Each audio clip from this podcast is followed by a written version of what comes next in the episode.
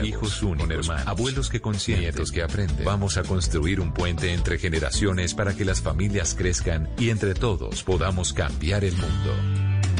Aquí comienza Generaciones Blue, un espacio de Blue Radio con testimonios, guías, expertos e invitados que nos ayudarán a mejorar la vida en familia y las relaciones entre sus miembros. Generaciones Blue. Estamos cambiando el mundo de las familias colombianas por Blue Radio y bluradio.com. La nueva alternativa. Apareciste una noche fría, olor a tabaco sucio y a ginebra. El miedo ya me recorría mientras cruzaba los deditos tras la puerta. Tu carita de niño guapo se la ha ido comiendo el tiempo por tu vena. Y tu inseguridad machita se refleja cada día en mi lagrimita. Una vez más, no, por favor puedo con el corazón. Una vez más, no, mi amor, favor. No grites que los niños duermen. Una vez más, no, por favor. Estoy cansada y no puedo con el corazón. Una vez más, no, mi amor, por favor. No grites que los niños duermen. Voy a volverme como el fuego. Voy a quemar tu puño de acero. Y del morado de mis mejillas saldrá el valor. Pa' cobrarme las heridas. Malo, malo,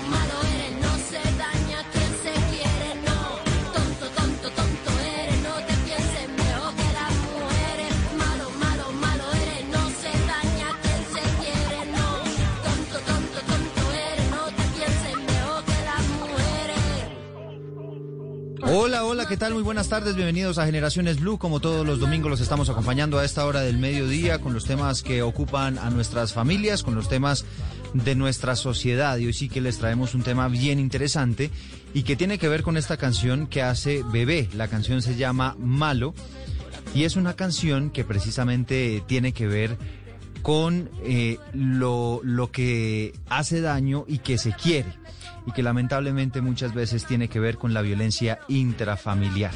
Esta canción describe con mínimos elementos los signos muchas veces imperceptibles o pasados por alto de lo que forma parte de una violencia simbólica o física. Incluso cabe recordar que Malo fue una canción muy difundida en América Latina a raíz de haber sido elegida una cortina para musicalizar la célebre serie televisiva Mujeres Asesinas, una de las primeras producciones que abordaron con crudeza todos estos temas de violencia de género y de violencia intrafamiliar.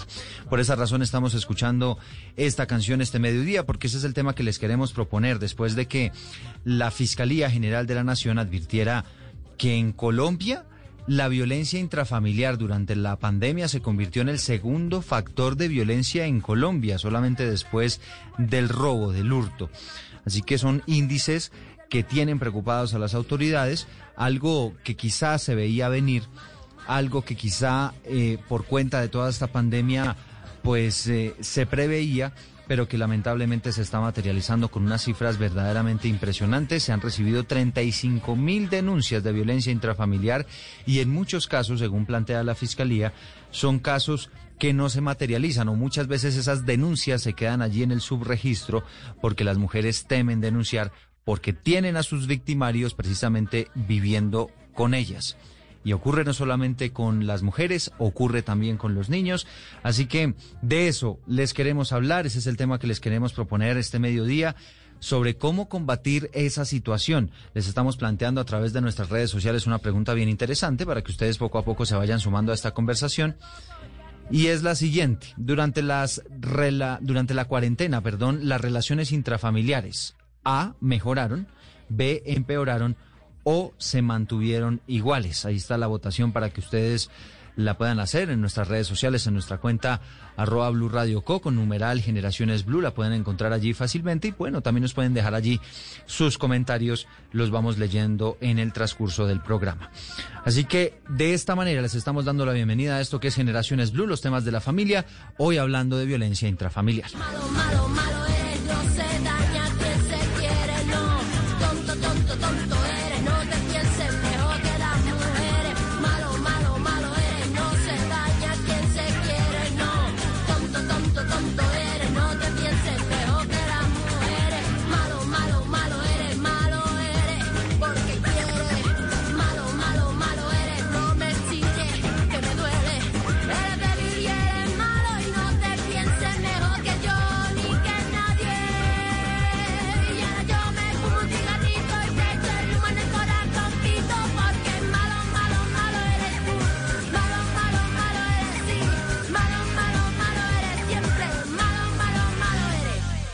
Estás escuchando Generaciones Blue.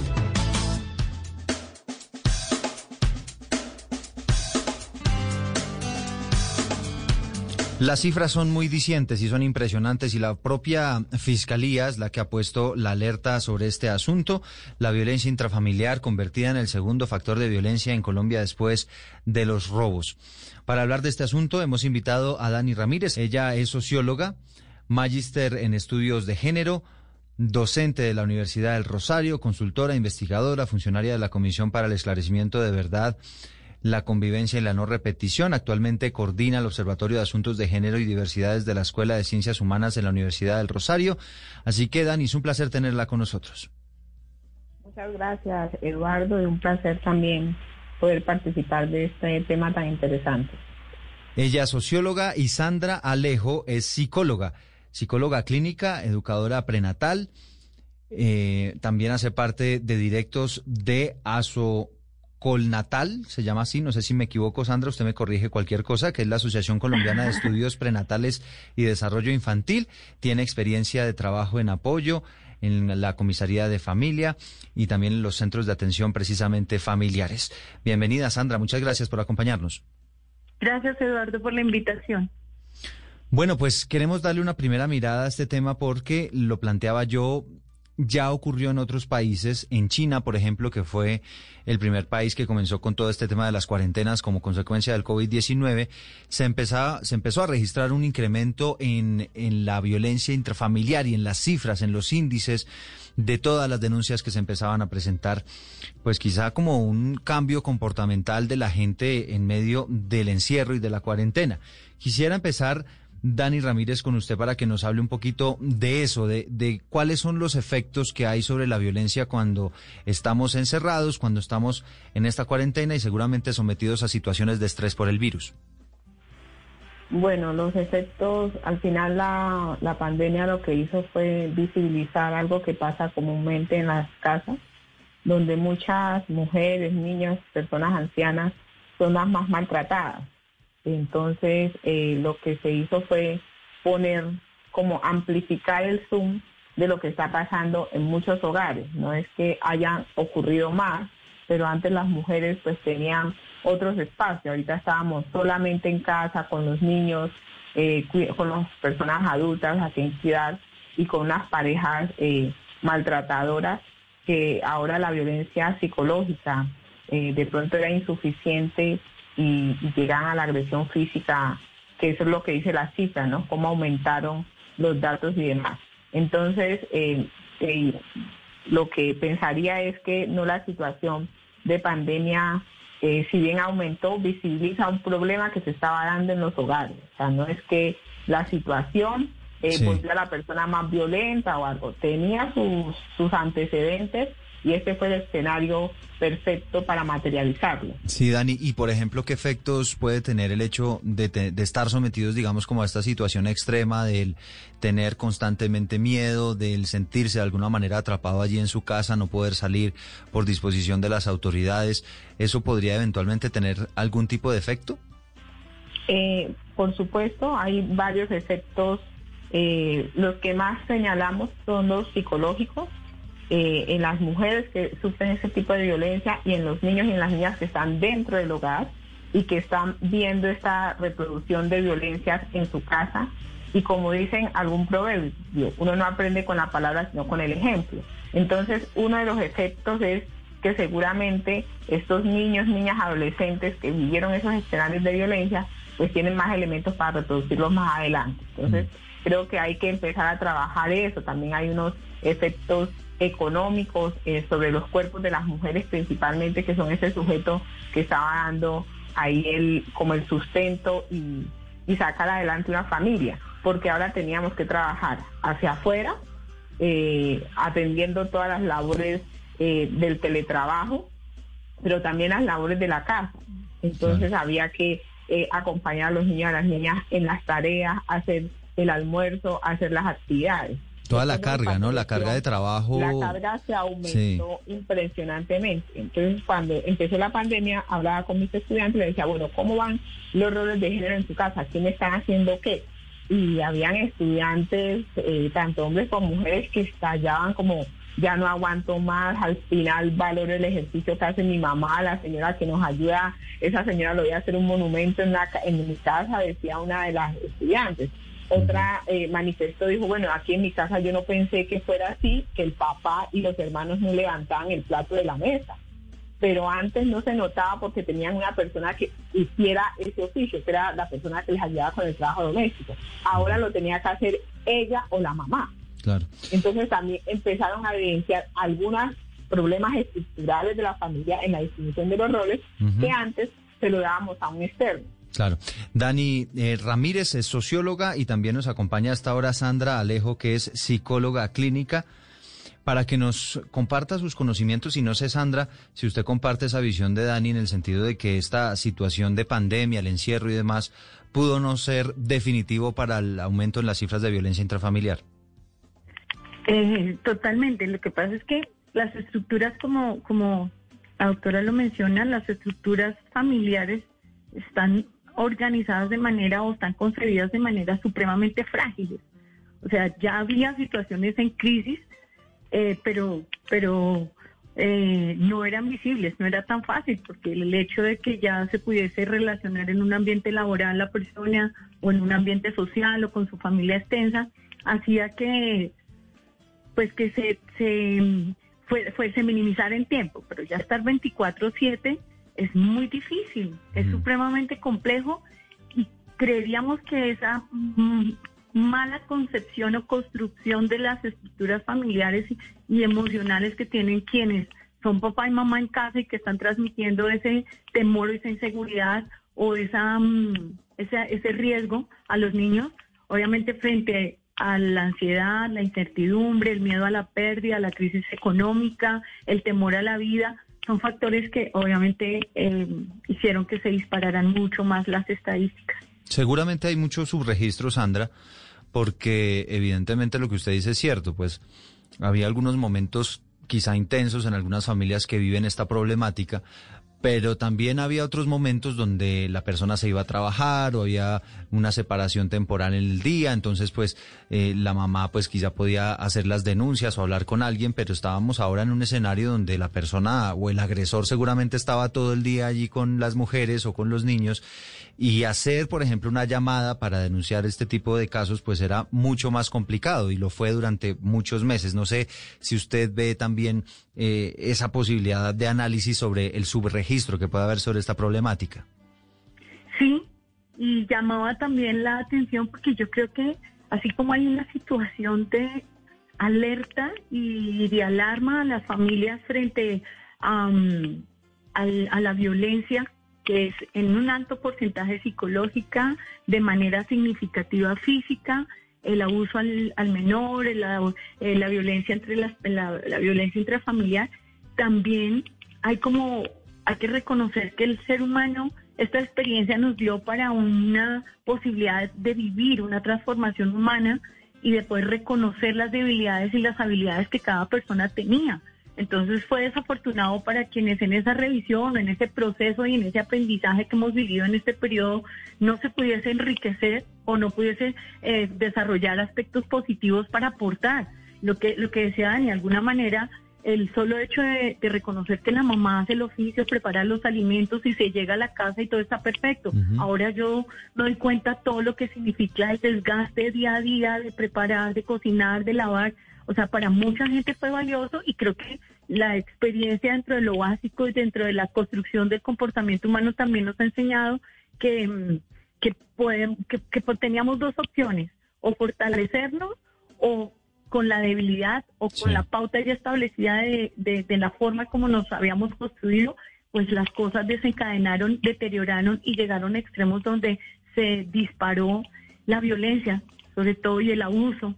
Y ese, ese, ese, esa modulación y esa modelación frente a las estructuras paternales, lo que los niños están viviendo, el estrés que están asumiendo, el temor de alguna manera a la convivencia ha aumentado y ha disparado estadísticas de manera exagerada también.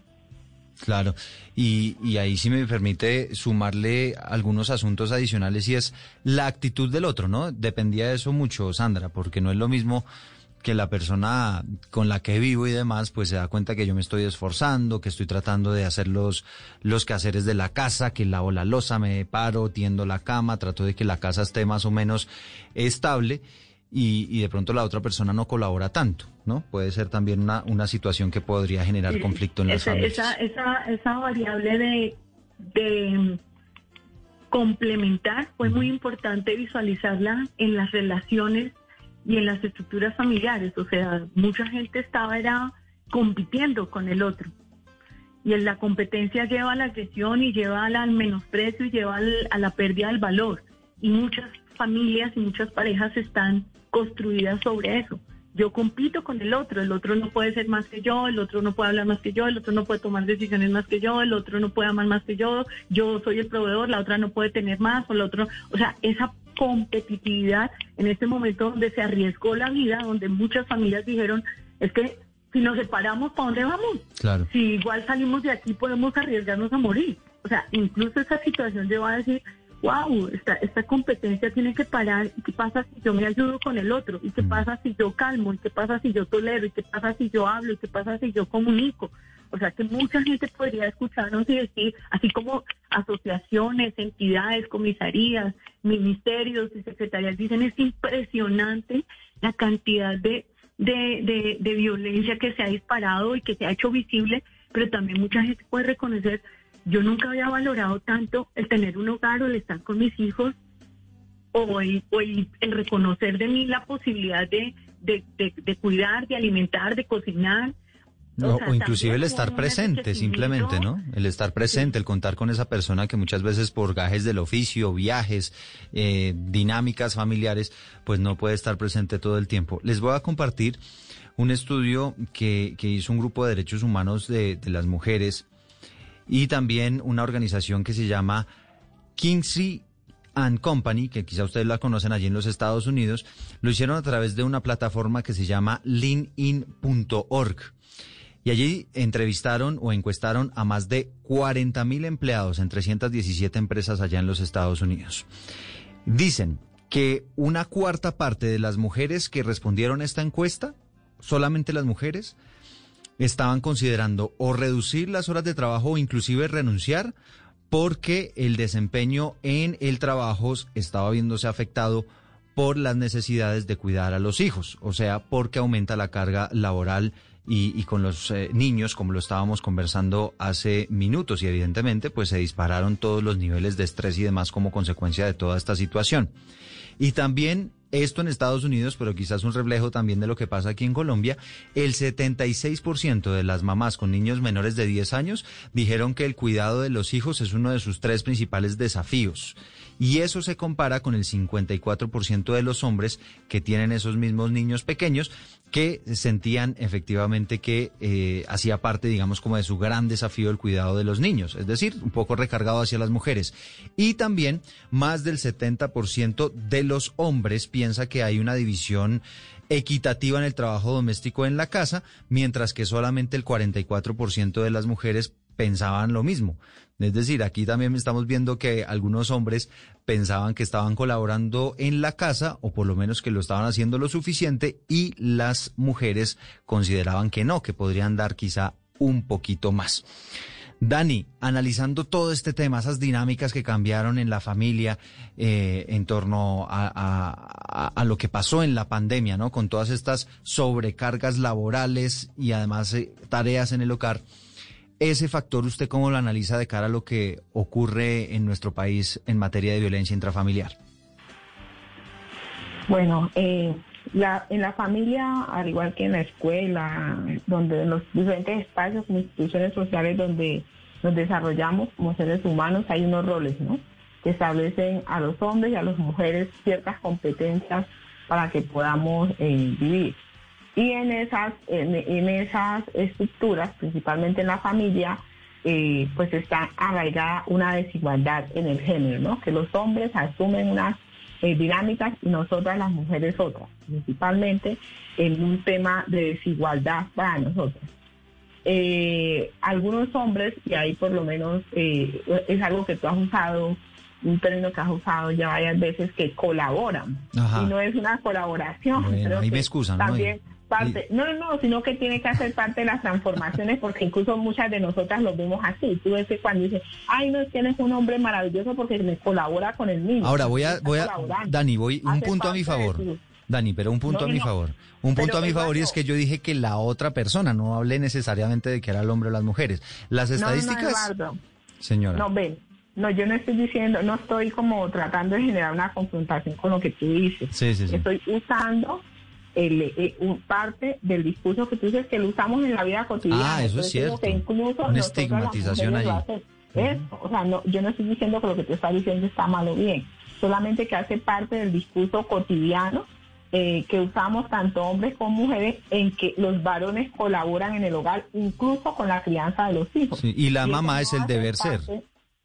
Sí, y eso no hace parte de un colaborar, hace parte de sus funciones y en esa transformación de los roles que debemos establecer dentro de la casa, es decir, unas nuevas pautas de crianza, unos modelos eh, institucionales dentro de la familia, en la escuela, en la comunidad, donde se equilibre esa carga donde los hombres no crean que nos colaboran y son mejores hombres porque lo hacen, no, porque no son mejores hombres, solamente están ejerciendo el rol que les corresponde y que la sociedad patriarcal no les ha permitido asumir y que algunos no los desean asumir. Entonces, algunos entran, eh, eh, dentro de algunos hogares nosotros vemos unas figuras ahí como, ah, de prevención, que estamos ahí, que empiezan a discriminar, empiezan a ponerle unos roles a las mujeres limitando su autonomía y entonces estos son unas violencias como soterradas y hay otras que van directamente a los maltratos, a los físicos, que son como a corregir, ¿no?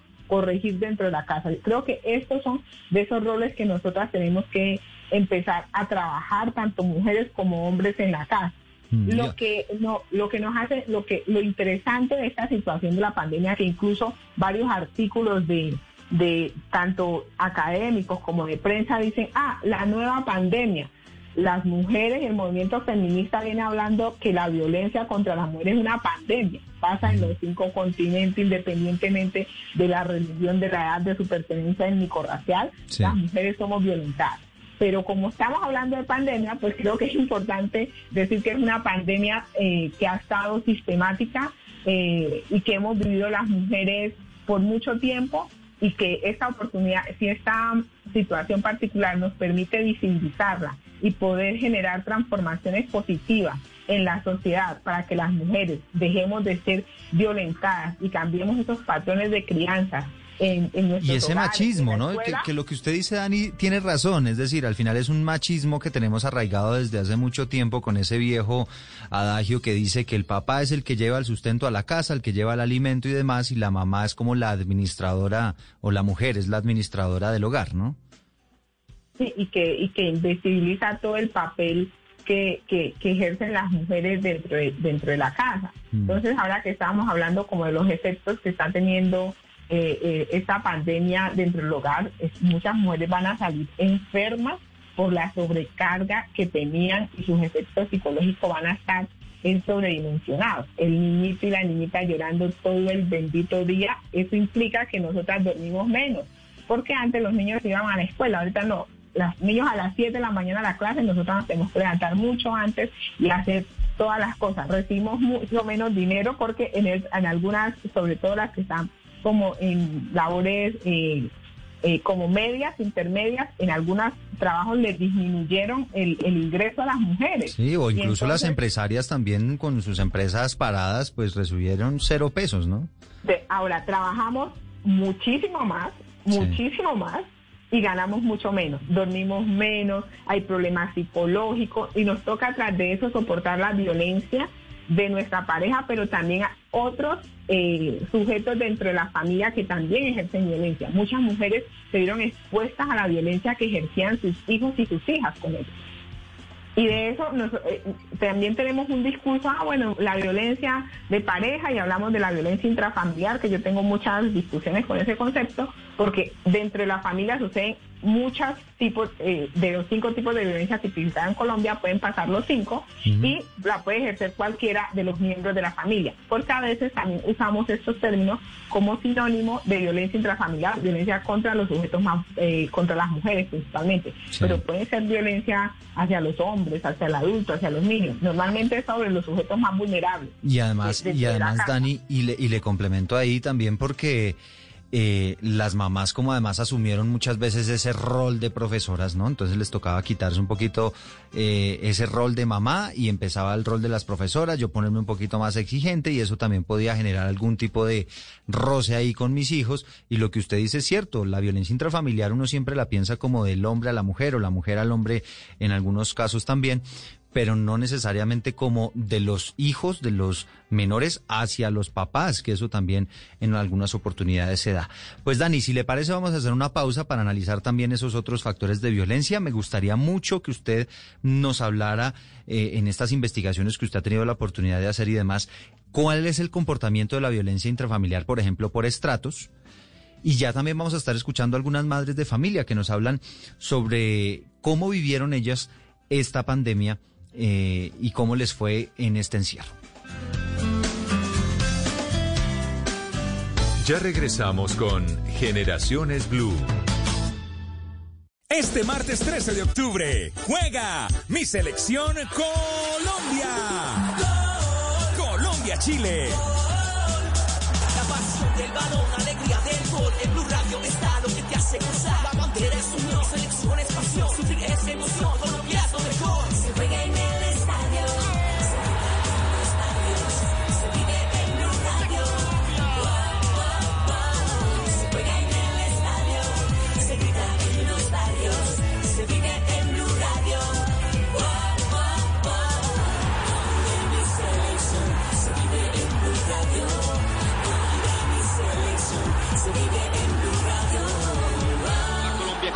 Blue Radio.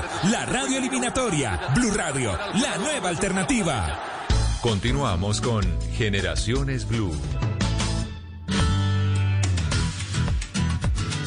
Aquí estamos en Generaciones Blue acompañándolos con este tema bien interesante, tiene que ver con la violencia intrafamiliar. Y los invitamos a participar en nuestra encuesta que está de la siguiente manera. Está bien interesante, con numeral Generaciones Blue. Dice, durante la cuarentena las relaciones intrafamiliares A mejoraron, B empeoraron, C se mantuvieron iguales. Mejoraron responde hasta el momento el 43%, que eso es algo positivo. Empeoraron el 19%. Y les anticipo que es el porcentaje más bajo porque se mantuvieron iguales, respondió así el 38%. Así que, según estamos viendo, pues es alto el porcentaje de quienes dicen que empeoraron, por supuesto un 19%, pero también es mucho más alto el que dice que mejoraron en un 43% por todos estos factores que estábamos analizando hace minutos con Dani Ramírez, que es la socióloga que nos está acompañando este mediodía, y también con Sandra Alejo, que es la psicóloga.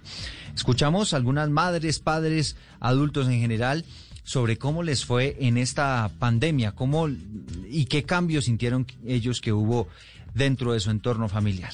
La cuarentena, las relaciones intrafamiliares se mejoraron un 80-90%, ya que tuvimos más tiempo de compartir, de poder conocernos un poco más, de saber qué le gusta al otro, eh, de tener momentos de, de distracción, eh, de poder jugar eh, cosas en familia, de poder compartir nuestros sentimientos, de poder hablar de todo. Entonces este momento fue un poco especial, ya que pudimos tener esta experiencia. Yo considero que las relaciones intrafamiliares sí tuvieron un aumento negativo en cuanto a la socialización y a las actividades que se realizaban en casa, ya que disminuyeron eh, muchos factores eh, como lo son el económico y esto generó en algunas familias estrés. Entonces mm, creo que sí empeoró un poco el tema de cuarentena en cada hogar. Las relaciones interpersonales con la familia desde mi perspectiva, mejoraron. Pudimos compartir más con las personas con las que vivimos, eh, pero en cierta forma también eh, se distanció esos lazos que uno tiene con la familia en segundos grados eh, debido a que no se podía visitar a la familia por el tema de la pandemia. Durante la cuarentena las relaciones intrafamiliares mejoraron, ya que pudimos compartir un poco más, eh, apoyarnos como familia, saber qué siente el otro, qué piensa el otro. Bueno, Sandra, y escuchaba usted la mayoría de, madres de familia y padres de familia diciendo que las relaciones intrafamiliares mejoraron como consecuencia de esta pandemia, que yo creo que al final también nos va a dejar cosas positivas, ¿no? Sí. Eh, hay dos cosas interesantes. Yo creo que eh, en la misma, el mismo periodo de siete, ocho meses en un estilo de vida diferente, nunca planeado, no programado, sin protocolos desde ninguna de las áreas, porque psicología de emergencia cuando a nivel latinoamericano nos reunimos, bueno, ¿y cómo va a ser la... No, no hay protocolos, hay protocolos para terremotos, había para tsunamis, pero no había para este tipo de, de crisis. Así que se puede dar, dentro del mismo proceso, se pueden dar diferentes fases. Una fase inicial donde la gente disfrutaba estar en su casa, disfrutaba estar con sus hijos, disfrutaba... Eh, el, haber cambiado muchas cosas, otros con angustia, otra fase donde ya había cansancio, otra fase donde había crisis, otra fase donde ya el aburrimiento, la depresión. O sea que no se puede generalizar porque yo creo que esto va a dar para miles de miles de estudios sobre diferentes condiciones. Eh, así que yo creo que muchas personas pueden decir eh, aspectos positivos estos, aspectos negativos estos, porque de todo se puede eh, observar. Un aspecto que me llama la atención, que digamos desde mi área, desde la, desde la forma como la abordamos nosotros con relación a, las violencias eh, y la postura del hombre y un poco la posición de la mujer, incluso frente a la violencia de los hijos, que puedan generar los mismos niños, es y las pautas de crianza como de crianza como están establecidas es a nivel de educación. Yo creo yo creo que la construcción de una cultura que en muchos sentidos se ha dado desde la concepción, o sea, ya hoy se concibe con un hombre consciente y una mujer consciente de ser mamá se concibe desde la sexualidad y la maternidad de manera diferente. Muchas parejas se han concedido ese privilegio y muchos abordajes también se pueden encontrar desde esa dimensión donde el hombre disfruta recibir y crear su hijo, responder a esa condición de apego inicial con la crianza de bañarlo, cambiarlo, alimentarlo. Eh, o sea, ya hay muchas cosas que se están concibiendo y pequeños pequeños brotes y pequeñas semillas que pueden eh, dar pautas a generaciones diferentes de manera sana en una estructura familiar o por lo menos con pautas eh, un poco distintas. Y, ahí está la relación con los hijos, las pautas de crianza, la forma en que vemos eh, el paternaje. Entonces ya no es un paternaje de miedo, sino un paternaje donde los hijos eh, los papás tienen miedo de los hijos, eso ya pasó, entonces ahorita hay una postura frente a la modulación, vuelvo a repetir, y es que todo lo que yo hago va a ser limitado, así que mi hijo va a ser el, el, el, el, resultado de, de, lo que yo modelo en la vida, o sea, ya hay muchas construcciones que también frente a violencias eh, que todos los días se refuerzan, violencia de género, violencia mujer, la violencia... Eh, todas, todas los tipos de violencias que están establecidas y, y que realmente se han considerado, pero, pero también hay construcciones diferentes donde, donde no se puede seguir victimizando la misma mujer. Yo creo que eh, muchas veces también terapéuticamente se ve que las mujeres no dejan que el hombre sea parte de eso, o la mujer asume un papel de hombre donde no le corresponde ni por género, ni por sociedad, ni por postura en su familia, ni entre su pareja. O sea que hay muchas muchas maneras de, de, de, generar perspectivas distintas. Y esta situación en particular también y a nivel terapéutico y a nivel de comisariado ha llamado la atención, la gente hoy consulta, la gente frente al riesgo de su salud mental, porque mucho a nivel de comunicación, mucho a nivel de medios, se ha promovido que, ojo, cuide la salud mental de su familia, cuide su salud mental. Entonces es más común que ya una familia llame y diga, eh, necesitamos orientación porque eh, mis hijos están reaccionando así. y sin darse cuenta están recibiendo proceso de ellos como papá para guiar a sus hijos. O sea que hay que rescatar esos pequeños pasitos, esas pequeñas células que van a construir de manera diferente en algún momento, porque para esto sirvió esta pandemia, es para aprendizajes sociales, aprendizajes de la humanidad de manera diferente, creo yo también. Y, y además, eh, para complementarle, yo creo que estamos en esa en ese cambio de tendencia donde antes era como el papá, el líder, usted tiene que hacer todo lo que yo diga, tiene que hacerme caso y ya sino esta nueva tendencia en cómo el papá tiene que cambiar poco a poco esa actitud, pensando siempre en el bienestar del niño, no si yo estoy perdiendo la autoridad, no si yo eh, de alguna manera estoy eh, perdiendo, digamos, en alguna discusión con mi hijo, porque es válido equivocarse y el papá muchas veces va a recibir un no de los niños, ¿cierto, Sandra? Y usted me corregirá que, que usted es la experta, pero muchas veces yo voy a recibir ese, ese no de mis, de mis hijos, quizá no me están haciendo caso en algo que yo eh, esté planteando, y hay que mirar cómo se da manejo a esa situación, porque es válido también que ellos empiecen a tener su propia voz y voto y, y, y, la autoridad, digamos, en lo fundamental se debe mantener, pero siempre pensando en el bienestar del niño, ¿no es verdad? Y eso depende de, la postura de los dos papás. Un, pa- un niño no abusa de su mamá o maltrata a su mamá si como papás no se han estructurado de manera sólida. O sea, si es un papá independiente, una mamá independiente, una mamá sufrida, un papá violento, pues el niño copia, modela. Claro. Pero si estos papás buscan ayuda y ven que la situación y cada día las, las instituciones escolares, los colegios, los jardines, ven en los niños las crisis, están trayan- trayendo a los papás y diciéndoles, oiga, busquen ayuda, busquen ayuda porque esto es lo que va a pasar con su hijo. Y esto está pasando con su hijo porque ustedes están compartiendo este tipo de relaciones y esto es lo que el niño está viendo. O sea, uno ve aprendiendo. 10 mil, o sea, y vamos a seguir en una sociedad donde si seguimos reforzando las condiciones difíciles y complejas, nunca veremos la luz. Y yo creo que esta experiencia también nos eh, puede permitir esa posibilidad de decir, instituciones, sociedades, colegios, profesionales, empecemos a construir una, una, una forma diferente de concebir la familia. El hombre en su lugar, la mujer en su papel, complementándose y dejando y permitiendo orientar a los son un hijos equipo, con claro. una calidad de vida. Exacto.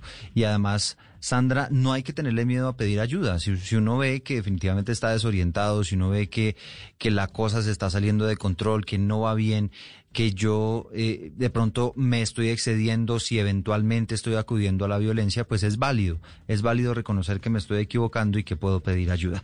Aprovecho, Sandra, para, para hacerle un poquito publicidad, una noticia que nos alegra mucho aquí en Generaciones Blue y tiene que ver con la ley que prohíbe el castigo físico para menores de edad, que pasó a último debate en el Congreso de la República esta semana, entre otras cosas, porque plantea esta ley algo que usted nos está diciendo que es muy importante, y es que orde- ordena y obliga al Estado a hacer todo ese acompañamiento a las familias, a brindar las herramientas a los papás para que guíen en las pautas de crianza positiva, una crianza respetuosa, una crianza donde no existan los golpes.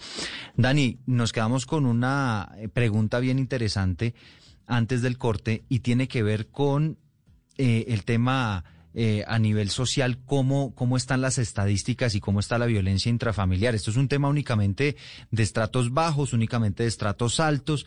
¿Cómo lo ve eh, cuando lo, lo vemos desde esa perspectiva? Bueno, gracias. A mí me gustaría complementar algo de lo que dijo Sandra, que estoy de acuerdo con el planteamiento que ella realiza, que no podemos hacer como una lectura generalizada de los contextos familiares, sino que es muy diferenciada. Y desde la teoría feminista nosotros hablamos de la interseccionalidad y cómo pues estas violencias también se generan dependiendo ciertas condiciones eh, de las familias. Entonces, cuando escuchaba a las personas que decían, no, esto fue mejor, eh, no fue bien, no fue bien, yo decía, wow, ¿estos quiénes son? Seguramente están en Bogotá. Porque lo otro es que como que a veces también generalizamos Bogotá y ciertos sectores de Bogotá y hacemos una lectura del país. No, y además, sé pues si- tratamos, tratamos, digamos, aquí hacer un acercamiento. Entendemos que, digamos, son cuatro testimonios frente a, a muchísimas cosas que pueden estar pasando. Lo mismo Sí. lo que refleja aquí la encuesta. Si usted se da cuenta, esta encuesta que es abierta y por ahora los que se han atrevido a ¿Cómo va la participar. Bueno, mire, se la voy a repetir, Dani, para que ve, para que usted más o menos se dé cuenta. Dice la encuesta, durante la cuarentena las relaciones intrafamiliares mejoraron, empeoraron o se mantuvieron iguales. El 43% dice que mejoraron, el 19% dice que empeoraron y se mantuvieron iguales, dice el 38%. Ok. Entonces, ahí, vamos. De, de, eh, demuestra también un poco la diversidad, ¿no? Porque eso en algunos hogares, muchos por fortuna se separaron. Otras, bueno, ustedes saben las cifras, hablando de cifras, las cifras de feminicidio, o sea, cómo aumentaron en casa. Entonces decimos, ah, no, las mujeres corren riesgo en la calle. Pues esta pandemia lo que nos demostró es que la casa puede ser igual de peligrosa que en la calle. En tu casa también se pueden matar. Eh, y, en tu casa te hieren, te, te, lastiman y demás. Entonces, eh, las cifras eh, lo que nos demuestran en este caso es que la violencia que sucede dentro del hogar eh, no tiene ninguna eh, diferenciación. ahí en los hogares lo que hemos podido como conversar y, unas cifras de violencias que hizo Bogotá para el año 2018, que estaba haciendo como una radiografía de la ciudad en donde podían pasar eh, los escenarios más de violencia, señalaba un tipo unos tipos de violencia que pueden pasar en las localidades como de unos estratos más altos, diferente a las de unos estratos más bajos. Yo no recuerdo bien las cifras y las imágenes en ese momento, pero algo que era similar era la violencia psicológica. En los estratos más, eh, más vulnerables podríamos ver que la violencia física aumentaba, era mayor. Entonces, porque entonces esto se asocia al consumo de licor, eh, que no pueden manejar bien las emociones y son mucho más agresivas las personas y demás, la riña, las fiestas familiares y todo. Vemos que el dato que tenemos nacional, día donde más suceden violencias contra las mujeres en el país, el Día de la Madre. Increíble, ¿no? yo siempre he tenido esa pregunta, ¿no? El Día de la Madre, el Día de la Amor y la Amistad, todo lo que usted tenga que ver con amor, ese día hay más violencia ahí, se les saca, después que toman, consumen licor, se les reviven todos los odios que han tenido eh, dentro de la misma escenario de familia. Pero esa misma, esa misma estudio de Bogotá decía que en los estratos más altos estaba, se veían más señaladas las violencias económicas y patrimoniales. Y en lo que estaban igual eran en las violencias psicológicas. Las violencias sexuales se veía más en los extractos eh, bajos que en los extractos altos. Ahí con algunas compañeras en ese momento nosotras decíamos, quizás no es que eh, las violencias sexuales pasan más en sectores empobrecidos que en sectores que tienen mejores condiciones económicas, sino que las de mejores condiciones económicas quizás no denuncian y denuncian menos. Entonces, si vamos a revisar las comisarías de familias eh, en Bogotá o las casas de atención para mujeres víctimas de violencias en Bogotá, pues las del sur tienen unas problemáticas muy distintas, llegan con tres niños, eh, necesitan que eh, ven una casa allá y la de los estatus altos no van asesoría, buscar abogados, sobre todo por violencias económicas patrimoniales. No, y además... No tramitarlo a veces por las instituciones porque hay algo que nos atraviesa a todas, pero a unas más que otras, que es el tema de la culpa y la vergüenza. Pero es que imagínese, Dani, imagínese, Dani, usted esta escena. Entonces, el señor de un estrato alto le pegó a la mujer, eh, y la mujer no tiene miedo de denunciar porque entonces si denuncia entonces le corta el chorro porque a veces el que lleva el sustento a la familia es el hombre y, y además por cualquier cosa lo que usted dice, la vergüenza, el tema vergonzante allí también está de por medio y que va a decir la vecina y que van a decir los del club, entonces yo mejor me quedo calladita para que esto no pase a mayores, ¿no? sí, la estigmatización y eso nos hace sentir una culpa tremenda, ¿no? Tú eres responsable, tú no hiciste, tú no, tú no dijiste qué van a decir mis hijos, si se va, además como siempre nos amenazan con los hijos, si se va, si lo dejo, entonces ya no le va a pagar más la universidad al niño y bueno, y fracasé como madre porque nos echamos la culpa de los hijos también, si no, el papá no les paga la universidad, no es porque él es un irresponsable, sino porque yo no estoy haciendo el sacrificio suficiente aguantándome las violencias que ejercen sobre mí. Entonces, esto de la, de la estratificación, creo que eh, la violencia contra las mujeres no tiene estratificación. Hay una percepción social que las violencias pasan en estratos inferiores, en estratos bajos, pero no la tiene. Y estadística, eh, noticias nos las han dicho en el país. Hemos visto el otro día una juez, una juez de la República, señalaba que era violentada económica y física y psicológicamente por su pareja. Entonces, porque ahí suceden una cantidad de violencia que incluso hay mujeres que no son conscientes de ella, porque como lo que hablamos en la primera parte de esa conversación, que eran los roles y la forma y los patrones de crianza. ¿Tú crees que es normal? Sí, y creemos que es, que es normal verlo y hacerlo. Decimos, no, eso pasaba antes. Además, como es una cultura latinoamericana, ver lo que pasa al frente y no ver lo que pasa adentro. Entonces, no, pero es que a Dani, mira cómo le dan, Dani cómo la maltratan. No es la misma forma que maltratan a la otra. En un trabajo que tuve hace tiempo, era la contadora y la señora del aseo. La señora del aseo siempre llegaba a contar su historia y la contadora contaba las mismas en el fondo era la misma historia, pero no, ella siempre decía, pobrecita tal fulana es la que necesita apoyo. Y otras decíamos, venga amiga, usted también necesita apoyo porque es que esta situación que usted está viviendo es compleja. Pero nos cuesta, a veces cuando tenemos ciertas condiciones sociales, eh, que cuidar, económicas, eh, manifestar y reconocer que somos víctimas de violencia. No es fácil para nosotras las mujeres también reconocernos víctimas de violencia y ver que tenemos que trabajar con ellos hacia mm. nosotras mismas, porque hace parte de nuestra autoestima. Claro, y, ¿no? y, sabe que también de la autoestima, Dani. quiero decir esto, mira, y si en algo ha sido efectivo el patriarcado, es en afectar la autoestima de las mujeres. Ha sido súper efectivo en eso y no importa si tú eres negra, eres blanca, eres pobre, eres rica, siempre vas a sentir culpa y siempre vas a tener, sentir que es tu responsabilidad lo que te sucede. Así el otro sea un perverso narcisista ahí que viva en su umbral y te maltrate, tú siempre vas a pensar que algo tuviste que ver para eso. Y además, y, le complemento con lo que usted está diciendo, de pronto la mujer sintiéndose responsable de mantener como ese statu quo en la familia, como esa estabilidad, esa tranquilidad familiar, entre comillas, eh, aguantándose, ¿no? Yo, yo hago el lo que usted decía, yo hago el sacrificio para que todo más o menos se mantenga igual, para que la familia ahí más o menos funcione bien y no, y no pienso en que efectivamente estoy siendo víctima de toda esa violencia. Dani, eh, hablemos de la otra violencia de la que no se habla mucho. Yo no sé usted qué, qué mediciones y estadísticas tiene frente a la violencia de las mujeres hacia los hombres. No, siempre hacen esa pregunta. Pues, También siempre cuando estamos hablando de las violencias que suceden, por supuesto que suceden, y creo que es importante. En mucha menor proporción, según dicen las estadísticas, evidentemente. Según dicen las estadísticas, no, las estadísticas están así. O sea, por cada eh, 10 mujeres eh, violentadas, 0,01 hombres violentados, lo que evidencia que la violencia contra las mujeres es, una, es sistemático y es pandémico.